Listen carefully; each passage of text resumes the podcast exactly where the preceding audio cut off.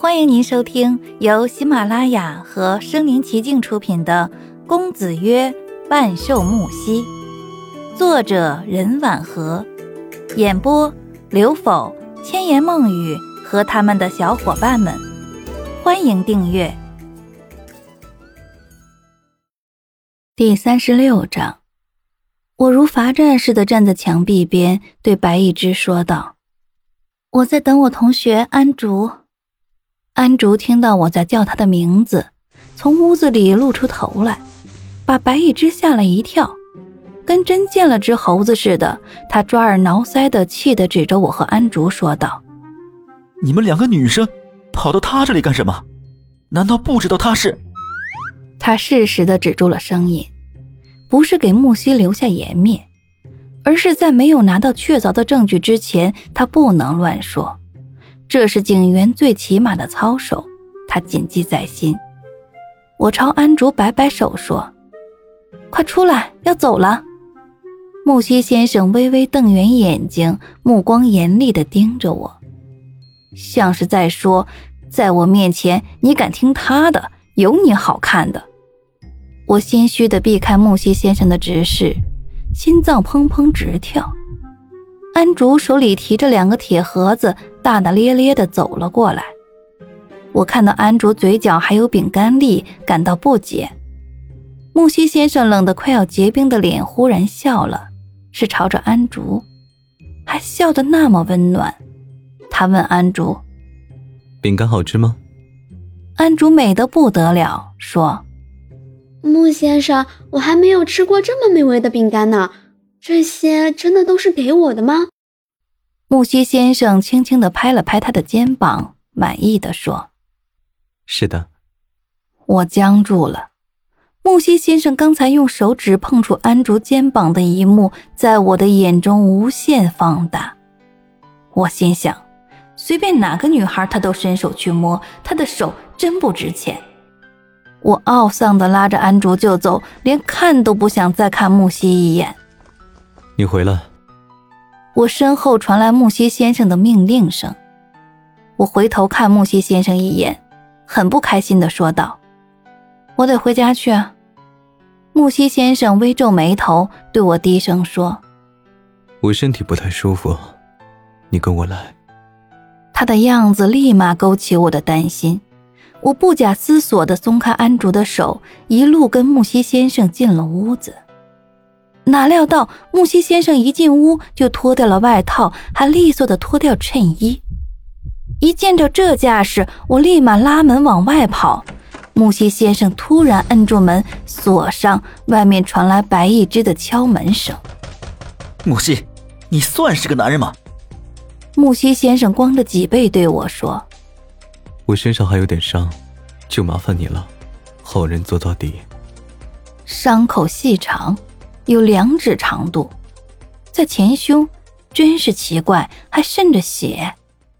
我拿着药瓶，皱着眉头问：“穆先生，这是前两天的伤吗？”木西先生垂眼看着我，用满不在乎的语气说：“不是，刚弄伤的。”我心想，应该下午又遭遇了什么事情吧？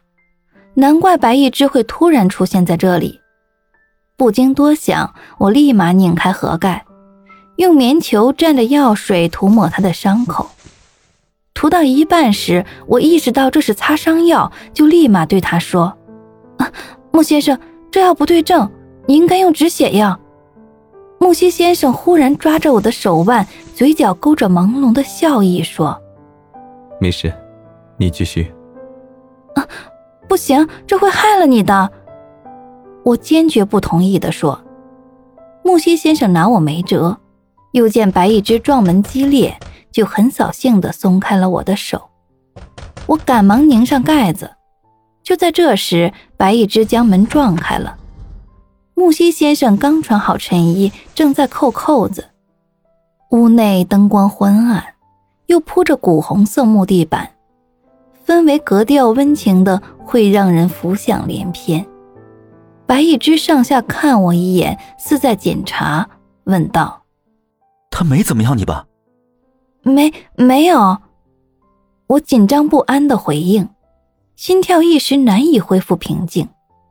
我拘谨的立在墙边，白一之瞪向木西先生秦长伟岸的背影，刚想开骂，木西先生穿好衣服转过头来，对白一之起先说道：“白警官，我不过是让春秋给我伤口擦擦药，你怎么一副我要吃掉他的表情？”木西先生走到白一之跟前，目光暧昧说：“白警官可能对我不了解，其实我是很疼女人的。”话说回来，女人和男人在一起，不就是让男人疼的吗？我面红耳赤的听着，感觉有个地缝就想拼命钻进去。不经意间看到木西先生的手，他的右手指甲间有血迹。愣怔了一会儿，我恍然大悟，他为了让我给他擦药，故意弄伤自己，为了阻止我乖乖听话的跟着白一之走。这下，木西先生倒是很有面子的挽回了败局，正向白一之炫耀呢。我悄悄瞪木西先生一眼，就生气的转身走出门去。安竹正伸着脑袋往屋子里瞅，我没看到他，就撞了上去。安竹捂着脑袋退到走廊上，还不忘对我打听道：“春秋，木先生哪里受伤了？”我捂着乱如麻的脑袋说：“啊，我不知道。”安竹一路小跑跟我走出乐天会，两个装着饼干的铁盒子晃荡着，砰砰乱响，跟欢快的音乐一样。不知不觉，我们把白一只给远远的甩到天边去了。本集播讲完毕，欢迎点赞收藏。